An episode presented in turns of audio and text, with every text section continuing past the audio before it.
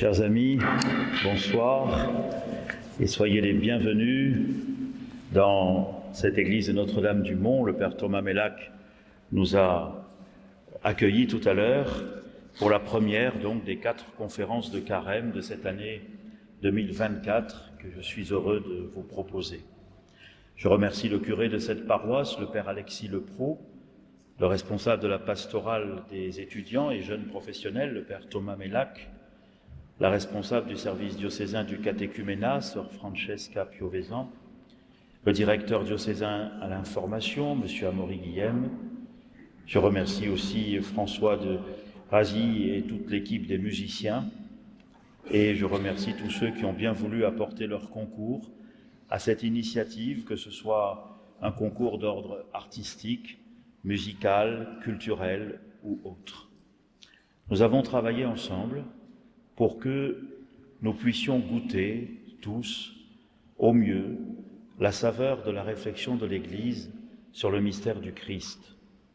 Et nous avons travaillé pour vous qui êtes présents ce soir à Notre-Dame-du-Mont, et aussi pour vous qui vous joindrez en différé à ces méditations grâce au service de communication du diocèse ou grâce à Dialogue RCF et à KTO, que je remercie chaleureusement.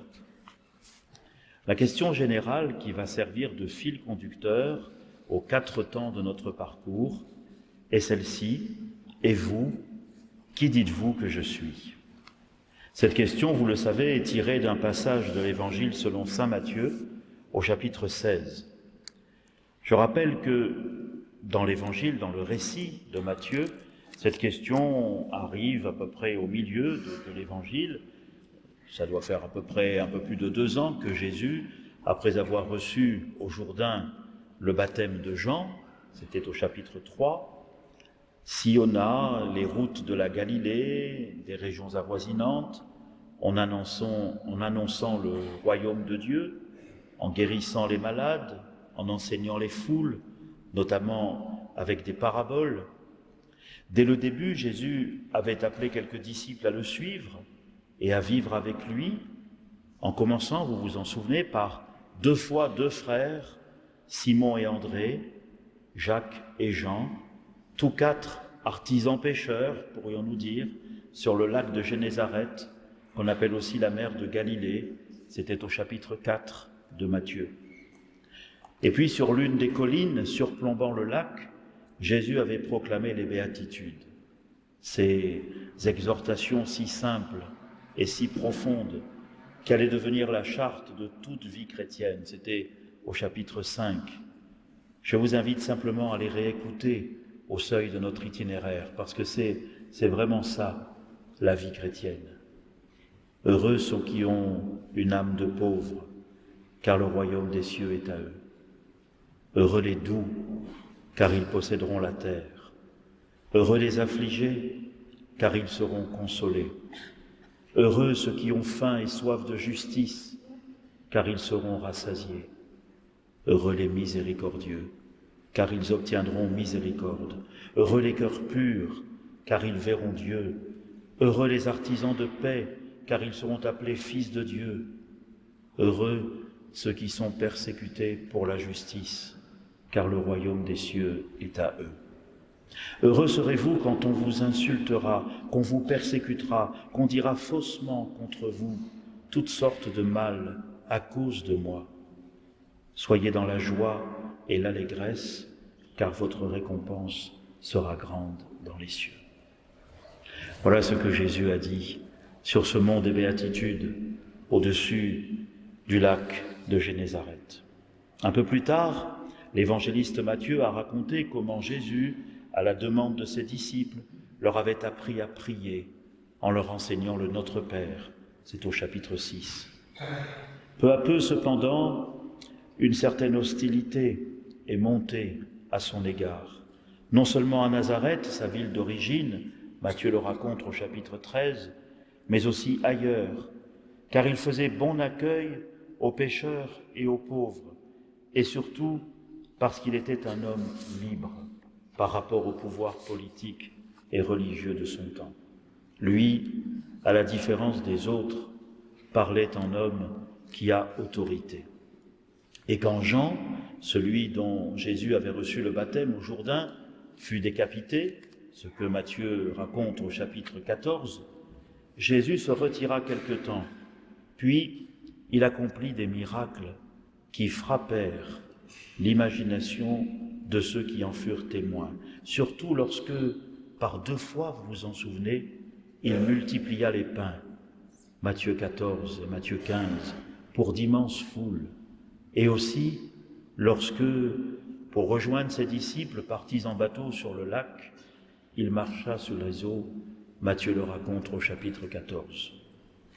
Sa renommée grandissante accentua la peur chez tous ceux qui détenaient un pouvoir, qu'il soit politique ou religieux, et les discussions polémiques avec les pharisiens se firent de plus en plus menaçantes. Matthieu en raconte quelques-unes au début du chapitre 16. C'est alors que, arrivant dans la région de Césarée de Philippe, une petite ville construite près des sources du Jourdain, à l'extrême nord de la Galilée, Jésus, échappant aux pharisiens et aux foules, interrogea très sérieusement ses disciples. Au dire des hommes, qui est le Fils de l'homme? Ils dirent, pour les uns, Jean le Baptiste, pour d'autres, Élie, pour d'autres encore, Jérémie ou l'un des prophètes. Il leur dit, Et vous, qui dites-vous que je suis? Prenant la parole, Simon-Pierre répondit, Tu es le Christ, le Fils du Dieu vivant. Reprenant alors la parole, Jésus lui déclara, Heureux es-tu, Simon, fils de Jonas, car ce n'est pas la chair et le sang qui t'ont révélé cela, mais mon Père qui est aux cieux. Et moi je te le déclare, tu es Pierre, et sur cette pierre je bâtirai mon Église, et les portes de la mort ne l'emporteront pas sur elle. Je te donnerai les clés du royaume des cieux. Tout ce que tu liras sur la terre sera lié aux cieux, et tout ce que tu délieras sur la terre sera délié aux cieux. Alors il commanda sévèrement à ses disciples de ne dire à personne qu'il était le Christ. À partir de ce moment, continue Matthieu, Jésus commença de montrer à ses disciples qu'il lui fallait s'en aller à Jérusalem, y souffrir beaucoup de la part des anciens, des grands prêtres et des scribes, être mis à mort et le troisième jour ressuscité. Pierre, le tirant à part, se mit à le réprimander en disant Dieu t'en préserve, Seigneur. Non, cela ne t'arrivera pas. Mais lui, se retournant, dit à Pierre Passe derrière moi, Satan. Tu es pour moi une occasion de chute, car tes pensées ne sont pas celles de Dieu, mais celles des hommes. Alors Jésus dit à ses disciples Si quelqu'un veut venir à ma suite, qu'il renonce à lui-même, qu'il prenne sa croix et qu'il me suive. Qui veut en effet sauver sa vie, la perdra, mais qui perdra sa vie à cause de moi, la sauvera. C'est au chapitre 16 de l'évangile de Matthieu, versets 13 à 25. Vous l'avez sur votre petit livret et vous pourrez le relire dans la semaine.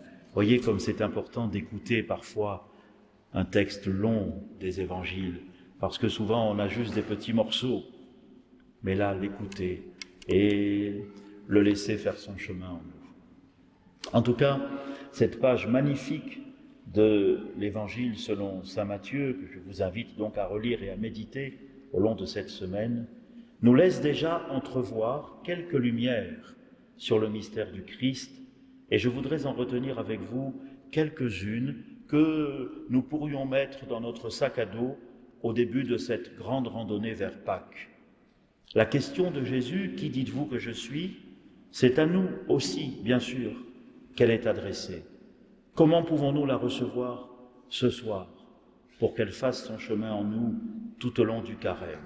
C'est pour cela, c'est pour lui permettre de faire ce chemin que je voudrais vous proposer trois petites remarques sur le texte que je viens de lire.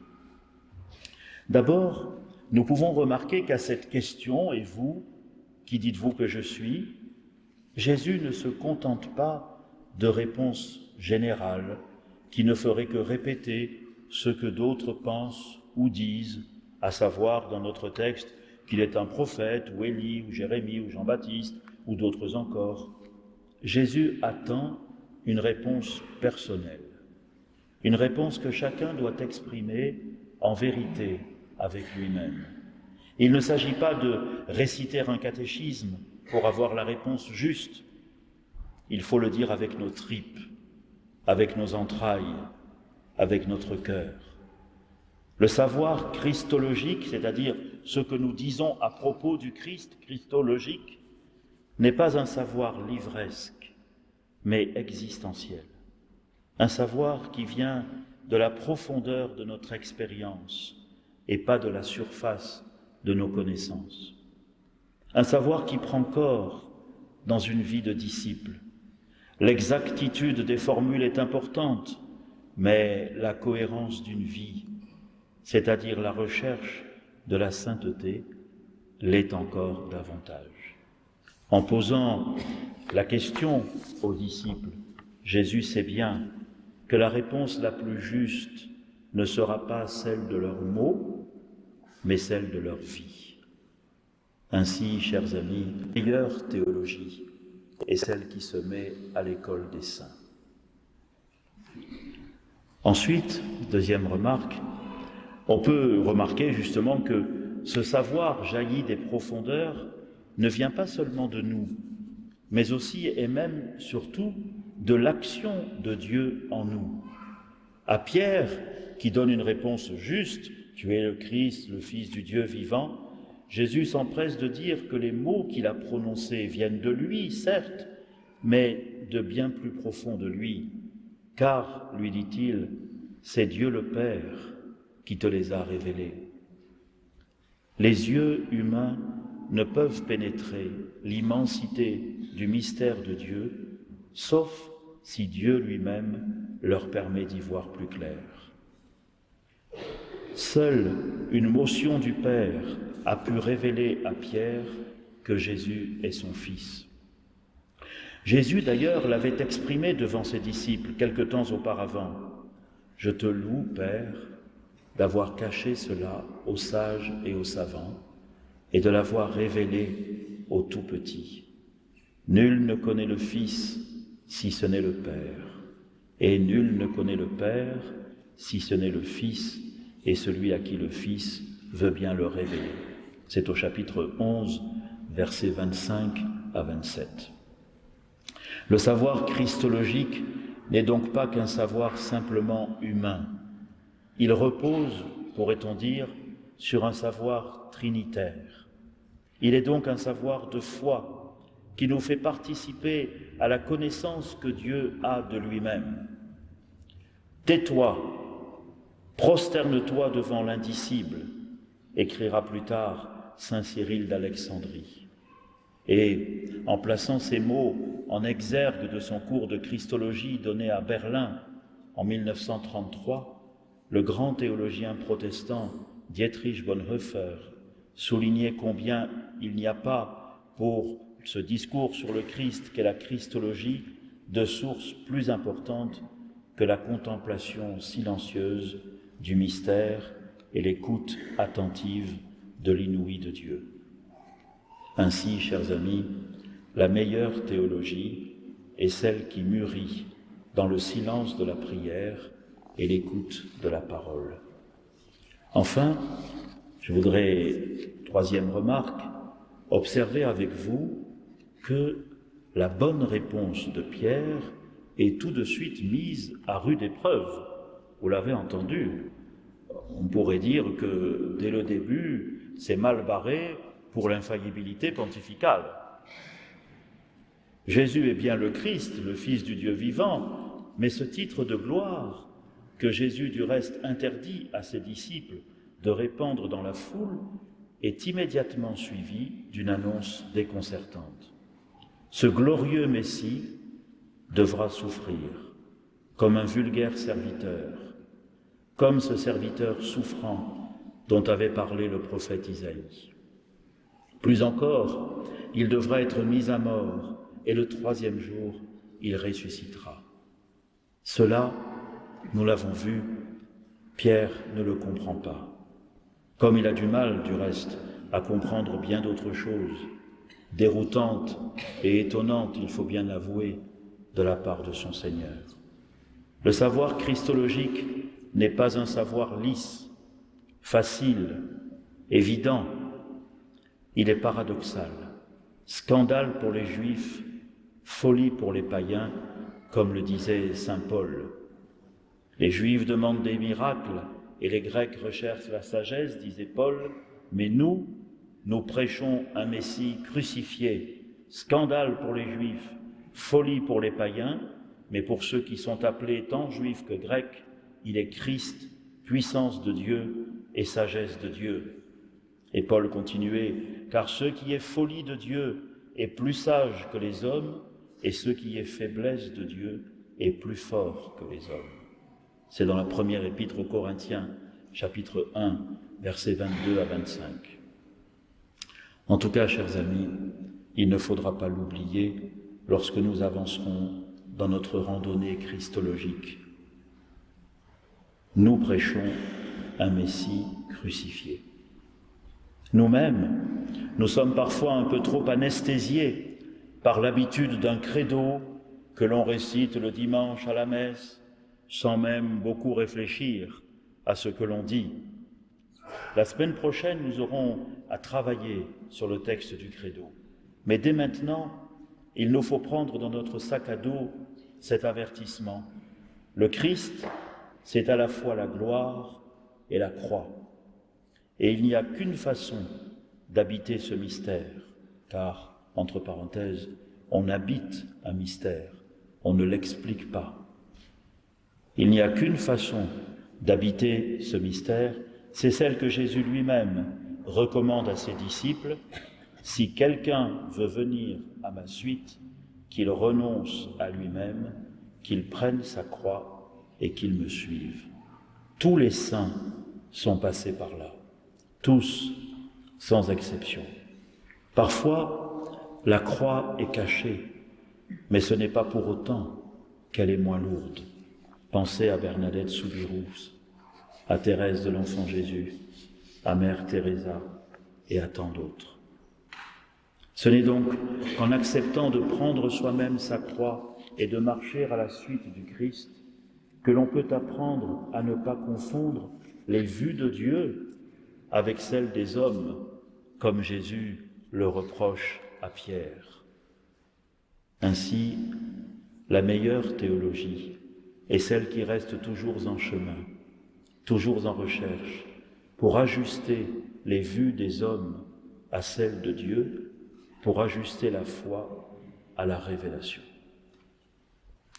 La distance, toutefois, entre les mots de la foi et la réalité de Dieu sera toujours immense, car Dieu est toujours plus grand que ceux que l'on croit savoir à son sujet.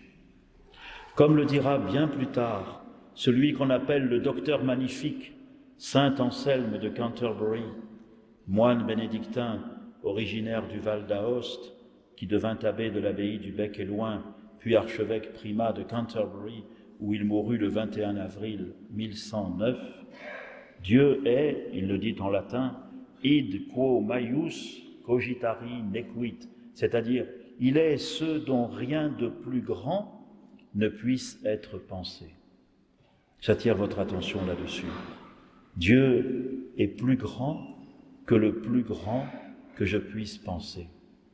Ça veut dire que le comparatif plus grand, qui n'épuise pas la quête, est plus adapté pour exprimer qui est Dieu que le superlatif le plus grand, qui laisserait entendre que on peut mettre un terme à la recherche parce qu'on a trouvé le plus grand. En théologie, le comparatif vaut mieux que le superlatif. Il est toujours plus grand que ce que, ce que je croyais savoir à son sujet. Saint Augustin déjà l'avait entrevu, qui mettait en garde, et nous aussi, ceux qui, croyant avoir trouvé, s'arrêtent de chercher. Ce que tu as trouvé, si tu penses ne plus avoir à le chercher encore, comme si tu en avais fait le tour, alors tu le perds, prévenait-il. Gardons-nous donc, chers amis, de cesser de chercher celui qui nous a appelés, au prétexte que nous serions déjà satisfaits de l'avoir trouvé. Et si vous le voulez bien, pendant quelques instants de silence, laissons retentir en nous la question de Jésus, cette question qui sans cesse nous interroge et relance notre recherche. Et toi, qui dis-tu que je suis? Pour toi, qui suis-je?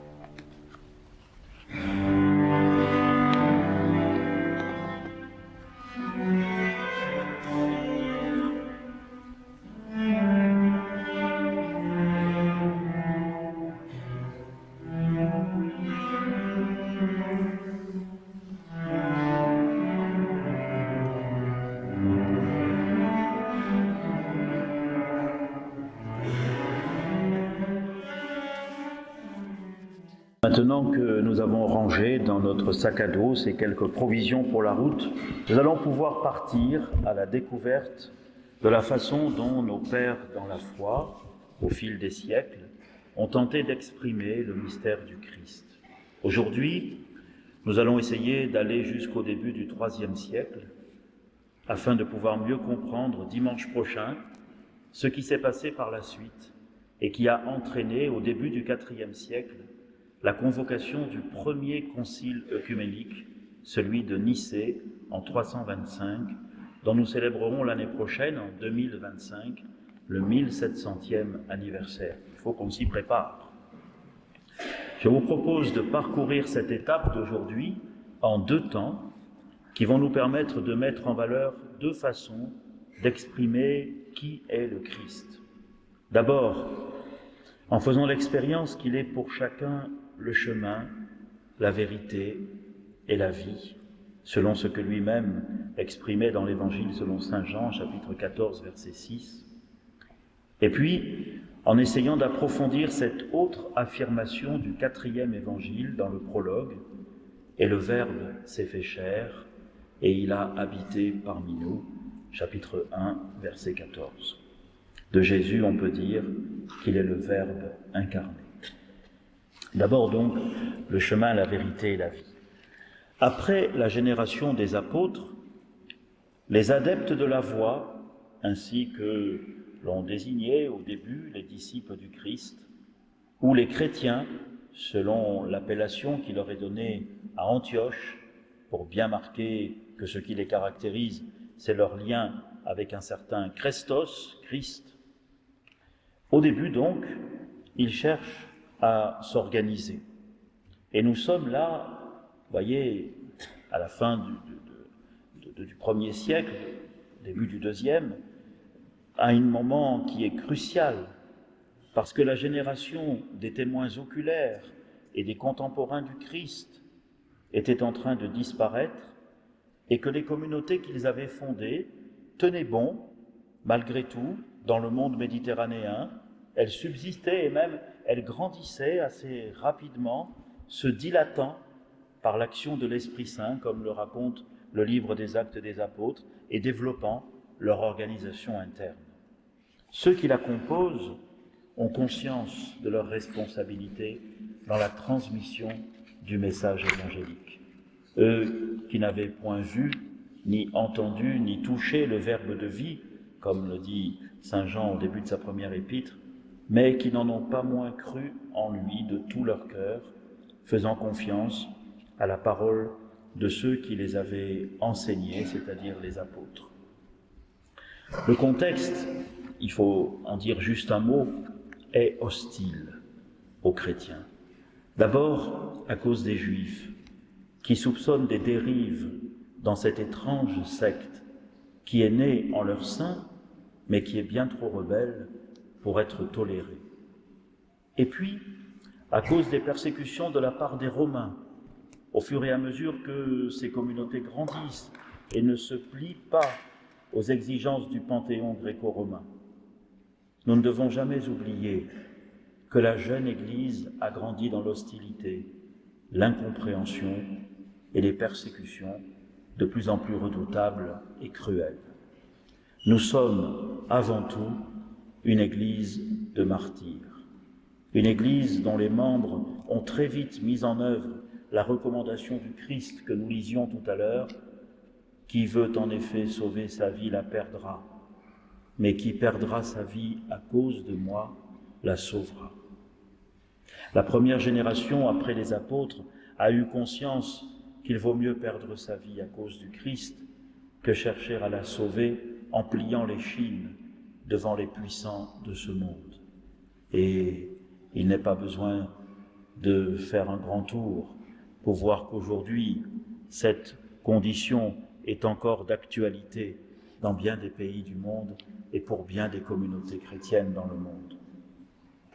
Quelques écrits de cette première génération sont parvenus jusqu'à nous, rédigés par ceux que l'on appelle depuis le XVIIe siècle les pères apostoliques. Je vous propose de, monter dans le wagon, nous prenons le train avec eux, de monter dans le wagon où ils sont eux, et puis je vais vous les présenter rapidement. D'abord, je suis heureux de vous présenter Clément de Rome, qui fut le troisième successeur de Pierre à Rome, selon la liste établie un peu plus tard par Irénée. Irénée de Lyon, qui s'était rendu à Rome sous Éleuther vers 175-178, nous fournit les indications suivantes.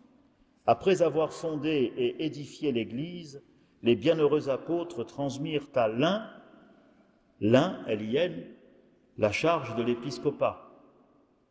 Ensuite, Anaclée lui succéda.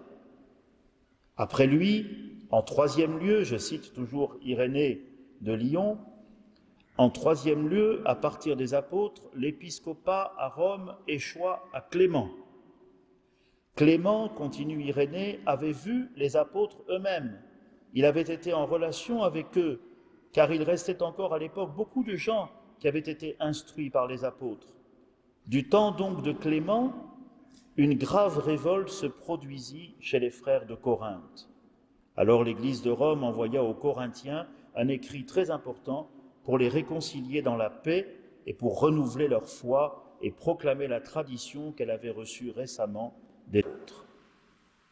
Magnifique texte de Saint Irénée qui nous replonge là très concrètement dans cette première génération.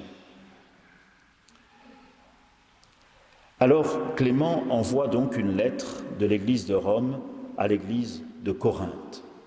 C'est un écrit de circonstance, comme la plupart des textes que nous possédons sur cette période, qui fut sans doute rédigé dans les dernières années du premier siècle. D'ailleurs, nos seuls renseignements sur la crise corinthienne proviennent de la lettre elle-même et puis de ce que Saint Irénée en a dit que je vous ai lu tout à l'heure. Qu'est-ce qui s'est passé? Si je suis la lettre, on comprend que des troubles avaient éclaté dans l'église de Corinthe, qui était déchirée par l'affrontement entre des clans à l'intérieur de l'église, des rivalités entre les personnes, des révoltes voulaient, des révoltés voulaient renverser des presbytres fidèles à leurs fonctions. L'unité et la communion étaient en péril. Toute ressemblance avec d'autres époques serait purement fortuite. Alors l'Église de Rome, par la voix de son pasteur, intervient auprès des frères de Corinthe en réclamant l'apaisement et la concorde. Et la règle, la lettre rappelle les règles nécessaires de la discipline, insiste sur l'urgence de la conversion intérieure, de l'humilité, de l'obéissance, qui sont les conditions du retour à la paix. Aux Corinthiens, déchirés par l'orgueil, Clément rappelle l'humilité du Christ. Vous aurez ce petit texte-là dans votre petit livret. Je le lis. Le Christ appartient aux âmes humbles, à ceux qui ne s'élèvent pas au-dessus de son troupeau. Le sceptre de la majesté de Dieu, le Seigneur Jésus-Christ, n'est pas venu avec un train d'orgueil et de somptueuse apparence, encore qu'il l'aurait pu, mais dans l'humilité. Souvent on chante Regardez l'humilité de Dieu. Alors voilà Clément. Et puis j'aimerais vous présenter, c'est toujours dans le même wagon, quelqu'un alors extraordinaire. Ignace d'Antioche. C'est un petit petit nom charmant. Ignace d'Antioche, qui fut le second évêque d'Antioche et qui est mort martyr vers 110. L'église d'Antioche fut la première en date après celle de Jérusalem et pendant plusieurs siècles, elle fut la métropole de tout l'Orient. Arrêté sous la persécution de l'empereur Trajan, Ignace fut transféré avec d'autres prisonniers jusqu'à Rome pour y être livré aux fauves dans l'amphithéâtre. Et sur la route, il écrivit sept lettres, cinq adressées aux communautés chrétiennes d'Asie mineure qui avaient envoyé des délégués pour le saluer à son passage. Ce sont les communautés d'Éphèse, de Magnésie, de Tralles, de Philadelphie et de Smyrne. Puis une sixième lettre qui est destinée à l'évêque Polycarpe de Smyrne. Et puis une septième, la plus importante, qui est celle que Ignace écrivit à la communauté chrétienne de Rome, qu'il ne connaissait pas, mais où on l'emmenait pour être martyrisé. Ces lettres, chers amis, sont un joyau. Si vous avez un peu de temps dans la semaine, lisez-les, au moins quelques extraits par-ci, par-là.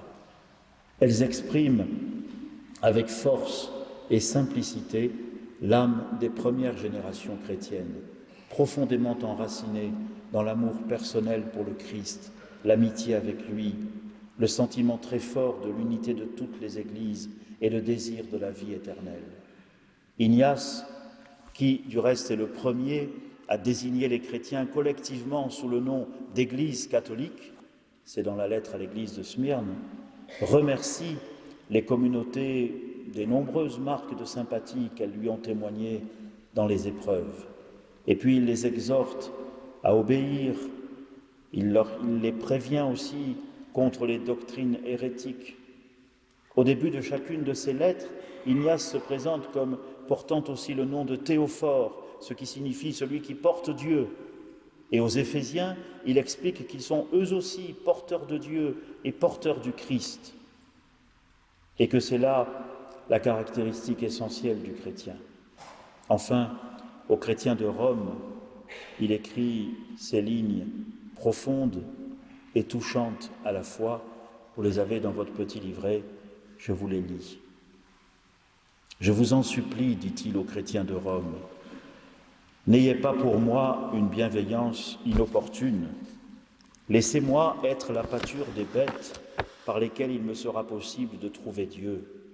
Je suis le froment de Dieu et je suis moulu par la dent des bêtes pour être trouvé un pur pain du Christ. Flattez plutôt les bêtes pour qu'elles soient mon tombeau et qu'elles ne laissent rien de mon corps pour que dans mon dernier sommeil je ne sois à charge de personne. C'est alors que je serai vraiment disciple de Jésus-Christ, quand le monde ne verra même plus mon corps.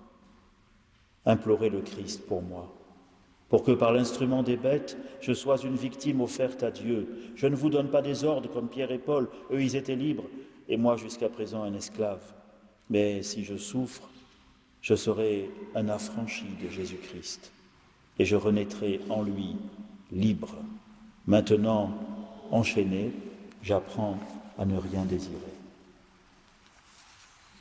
Magnifique texte. La Christologie d'Irénée, de la Christologie d'Ignace, pardon, qui est le premier aussi à, à prêcher aussi clairement la nécessité pour le chrétien d'imiter le Christ.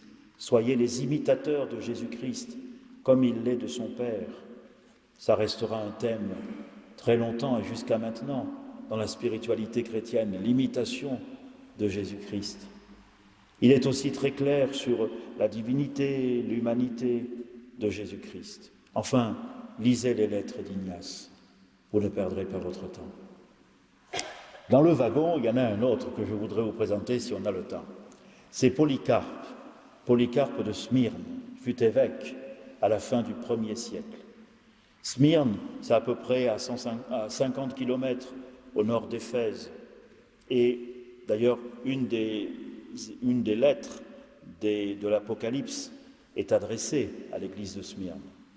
Il y avait dans cette ville un nombre suffisamment important de chrétiens dès la fin du premier siècle, et lors de son passage à Smyrne, Ignace avait pu rencontrer Polycarpe, qui dans son enfance avait connu Saint Jean.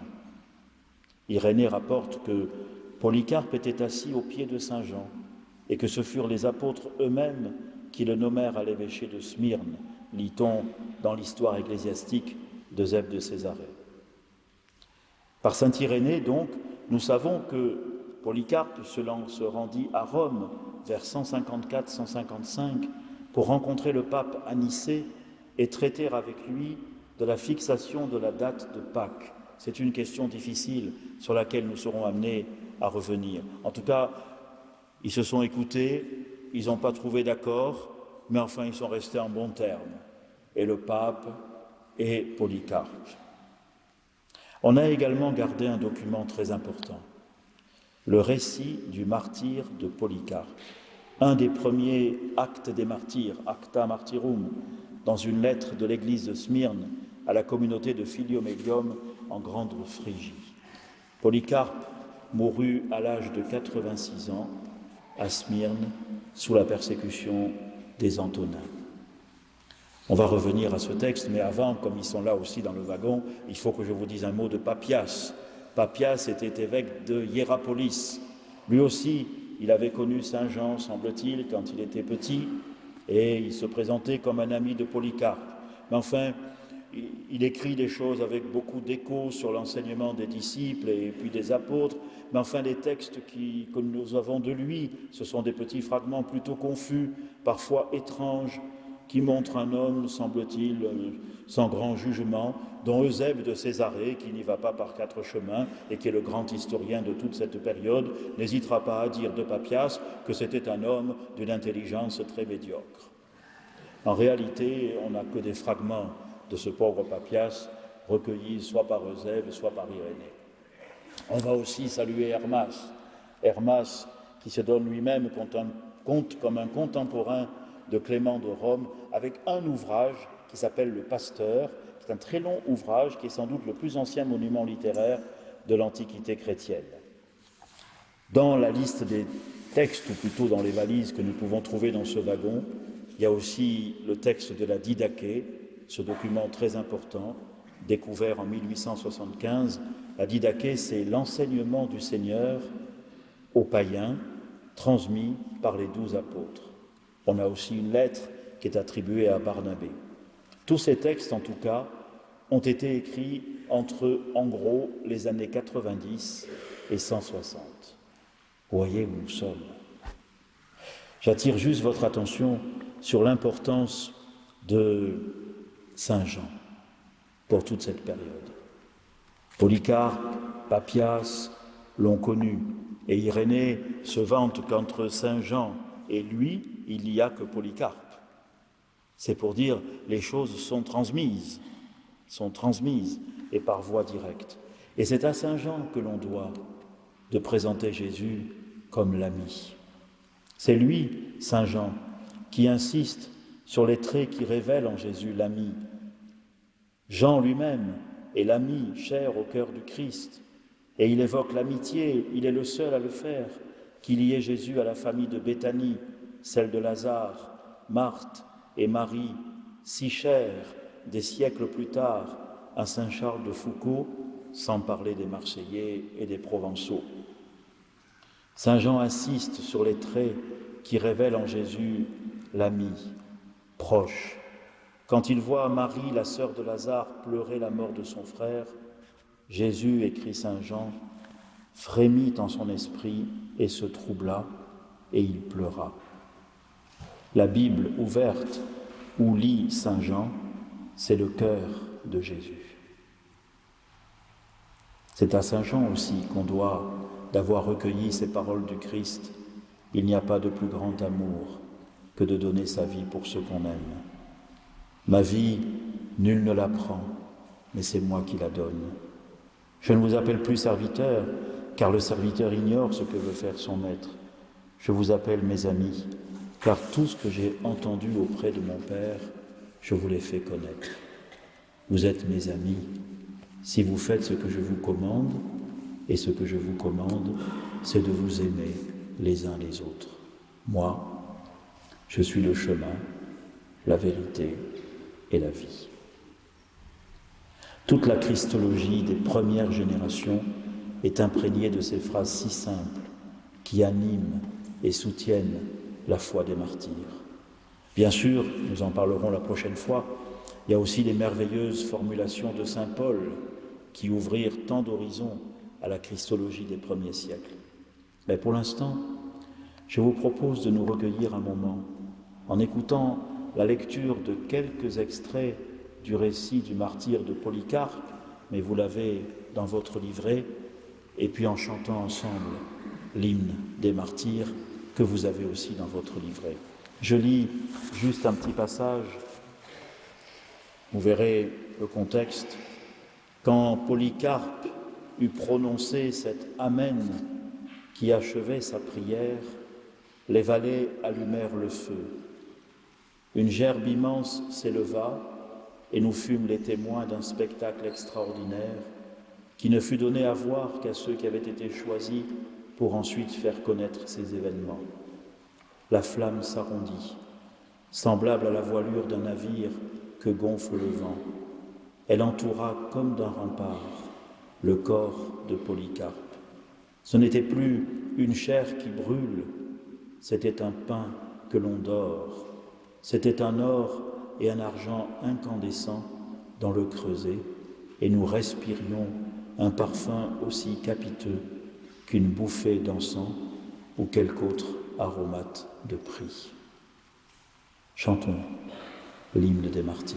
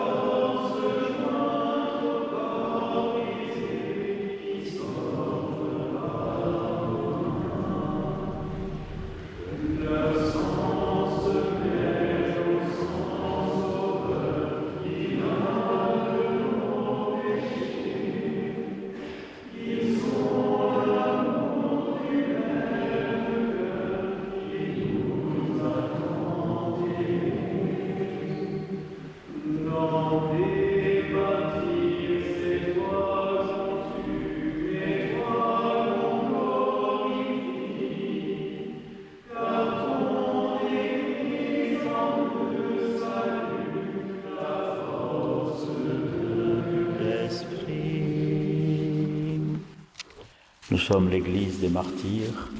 Christ est le chemin, la vérité et la vie. Je viens au deuxième point, le Verbe fait chair.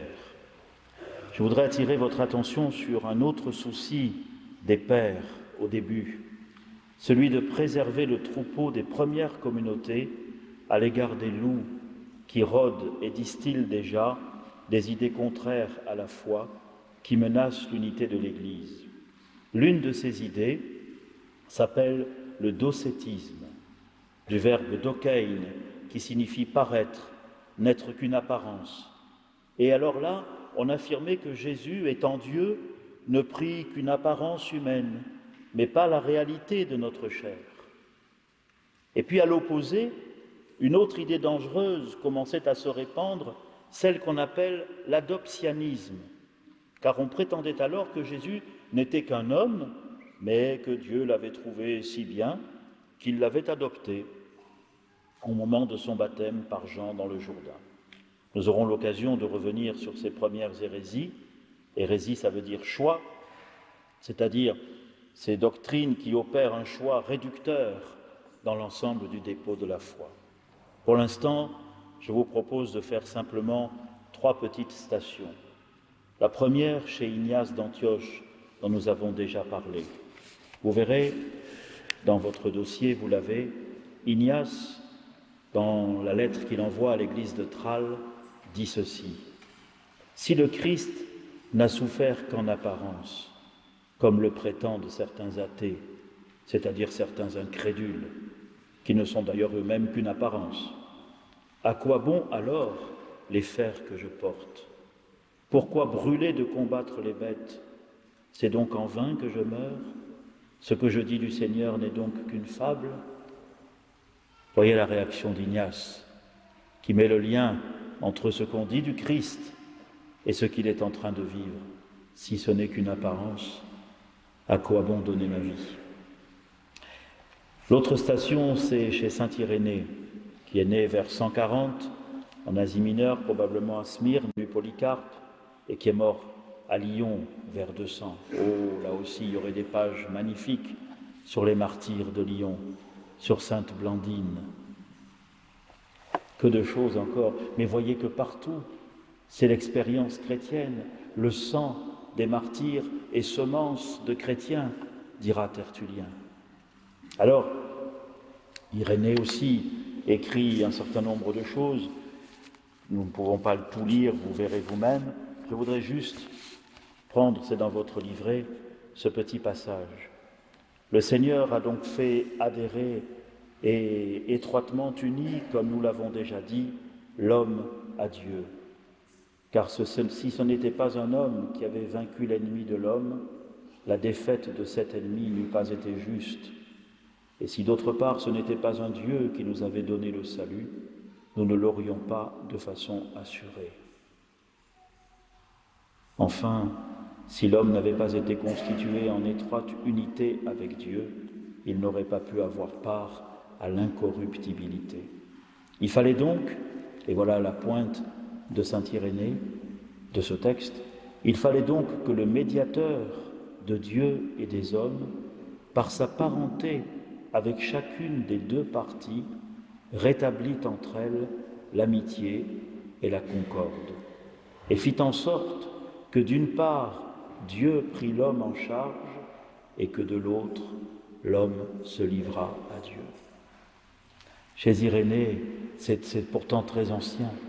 Vous avez des formules magnifiques, comme quand il dit il fallait que Dieu, que l'homme s'accoutume à la vie divine et que Dieu s'accoutume à la vie humaine, à la condition humaine.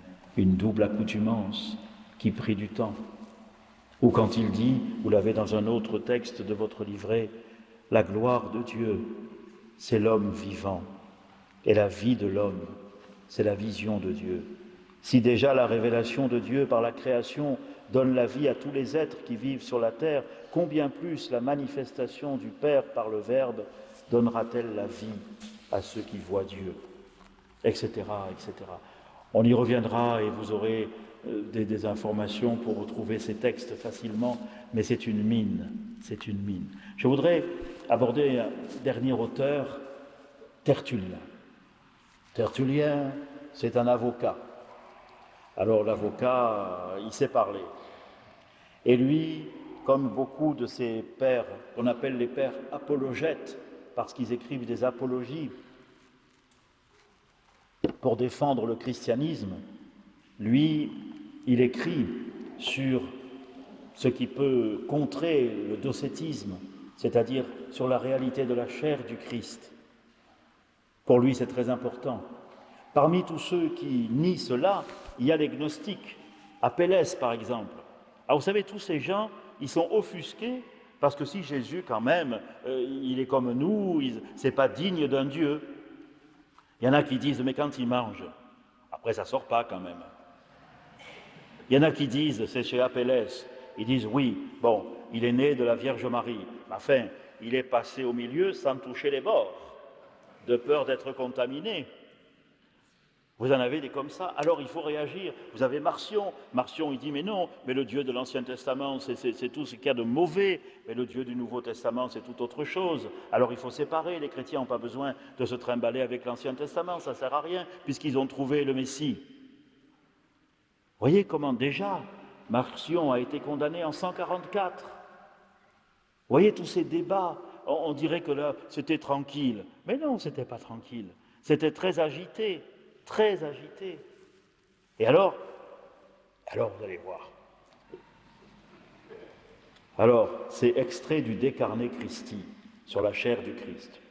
Si donc, Marcion, tu ne peux pas rejeter la venue de Dieu dans un corps, soit comme lui étant impossible, soit comme dangereuse pour lui, il te reste à la répudier et à l'incriminer comme indigne de lui. En tout cas, le Christ, lui, il a aimé cet homme, formé dans le sein et coagulé dans l'ordure, mis au jour à travers les parties honteuses et nourri de façon ridicule. En aimant l'homme, il a donc aimé aussi sa naissance et aussi sa chair, car rien ne peut être aimé sans ce qui le fait être ce qu'il est. Ou bien alors, Marcion, ôte la naissance et montre-nous l'homme, détruis la chair et présente-nous celui que Dieu a racheté.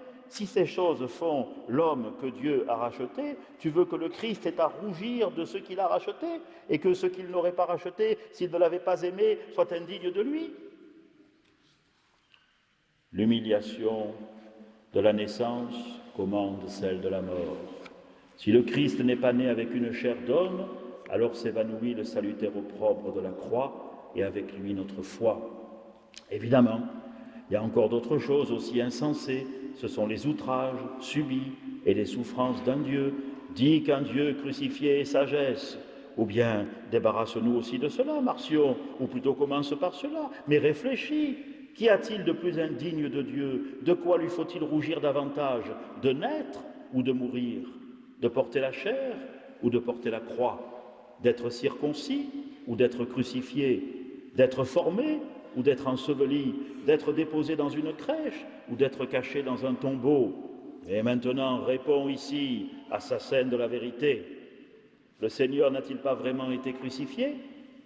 Mais comment tout cela sera-t-il vrai en lui si lui-même n'était pas vrai, s'il n'avait pas vraiment en lui de quoi être transpercé, de quoi mourir, de quoi être enseveli et ressuscité, c'est-à-dire cette chair imprégné de sang, avec son armature d'os, entrelacée de nerfs, sillonnée de veines. Ou bien l'homme serait-il autre chose que chair? Ou bien la chair de l'homme viendrait-elle d'ailleurs que de l'homme? Ou Marie serait-elle autre chose qu'humaine? Ou Dieu serait-il homme? Marcion À moins d'admettre cela, le Christ ne pourra pas être dit homme sans la chair, ni fils de l'homme sans quelque parenté humaine, pas plus qu'il n'est Dieu sans l'Esprit de Dieu, ni fils de Dieu sans un Père qui soit Dieu. Voyez la des propos, la vigueur du combat qu'il faut mener. Je vous lis un dernier texte. C'est dans le Décarnis Résurrection, et vous l'avez aussi dans votre livret. Certes, il suffirait à la chair que nulle âme, absolument, ne puisse obtenir le salut, à moins de croire pendant qu'elle est dans la chair. Tant il est vrai et voilà cette formule magnifique de Tertullien, la chair est la charnière du salut. En latin, caro, salutis, cardo. Ou tu crois qu'il est vraiment le Verbe incarné, ou alors, eh ben, va faire autre chose. Mais c'est ça la foi des chrétiens. Et c'est ça l'engagement, la, vigueur de Tertullien. Et Irénée le dit, plus tranquillement, mais il dit la même chose. Et Ignace aussi.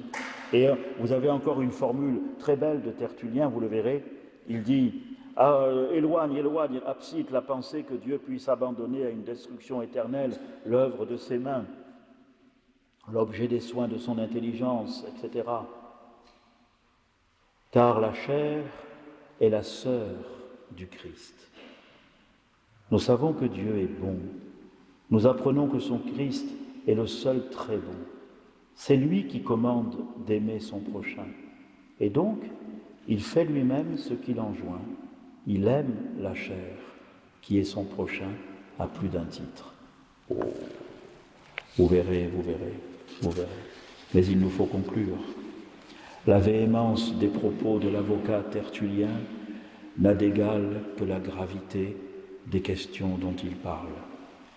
Et nous devons, nous, aujourd'hui, nous souvenir que l'Église des premiers siècles n'a pas été plus tranquille, mais qu'elle était habitée par des questions fondamentales qu'il nous faut avoir et apprendre d'eux comment ils ont fait pour en parler, pour trouver peu à peu les mots les plus justes pour exprimer le mystère du Christ. Notre foi chrétienne est paradoxale. Nous croyons en un Dieu qui nous a tant aimés qu'il s'est fait l'un de nous afin de nous introduire dans sa vie trinitaire. Aucune autre religion n'ose affirmer des choses aussi étonnantes que ce mystère est grand. Les plaidoiries brûlantes de Tertullien et les réflexions pacifiantes d'Irénée, qui porte bien son nom, suffiront-elles à éviter les dérives des hérésies en matière de Christologie C'est ce que vous saurez en revenant la semaine prochaine. Pour l'instant, terminons en tournant nos regards vers la Vierge Marie, telle qu'elle est célébrée dans cette petite église de Notre-Dame du Mont. Depuis quand Marie, le Fils unique de Dieu, a pris chair, elle est la demeure de Dieu parmi les hommes.